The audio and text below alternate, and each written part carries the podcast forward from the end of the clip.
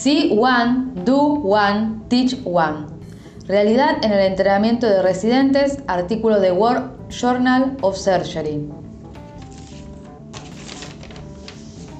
Los avances en la tecnología, la implementación de técnicas laparoscópicas y robóticas amplían la variedad de habilidades que un residente debe adquirir. La formación quirúrgica debe adaptarse a esos cambios. Se propone un enfoque basado en competencias. Por un lado, las cirugías se han categorizado según el año de formación. Primero y segundo, apendicectomía y hernioplastia, tercero, cuarto, colecistectomía, hemitiroidectomía, quinto y sexto, colectomía, funduplicatura. Por el otro, se desarrolló el concepto de substeps quirúrgicos para adquirir habilidades quirúrgicas como parte de un proceso más complejo. Ejemplo, la parotomía por un residente en una cirugía compleja como, es una hepatectomía.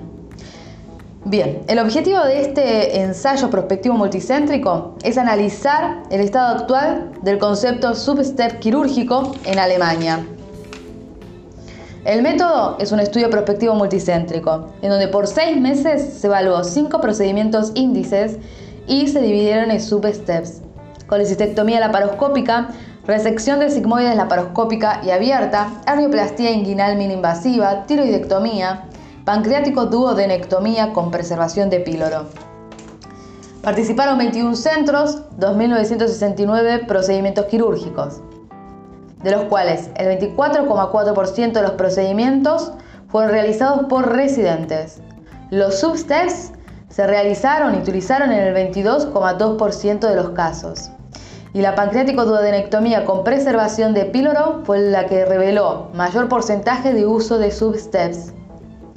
En el caso que no operaran los residentes, las razones por las que no operaron fueron principalmente de tipo organizacional. En el 77,9% de los casos fue porque no había residentes presentes en la cirugía. Como otras causas, por orden de frecuencia, procedimientos complejos o bien porque se trataba de un paciente que tenía un alto riesgo quirúrgico.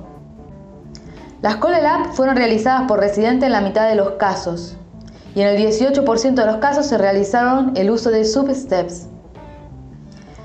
Las tiroidectomías utilizaron substeps en el 21% de los casos. Lo más frecuente fue el cierre del sitio quirúrgico y con menos frecuencia el acceso a la tiroides. La pancreático duodenectomía con preservación de píloro también fue dividida en substeps y lo realizado por residentes fue la laparotomía y cierre, la colecistectomía y la gastro-yeyuno-anastomosis. Como conclusión, la asistencia de los procedimientos de formación y el uso de substeps es demasiado baja. La razón más frecuente por la cual no se realizaron substeps fue por razones de tipo organizacionales.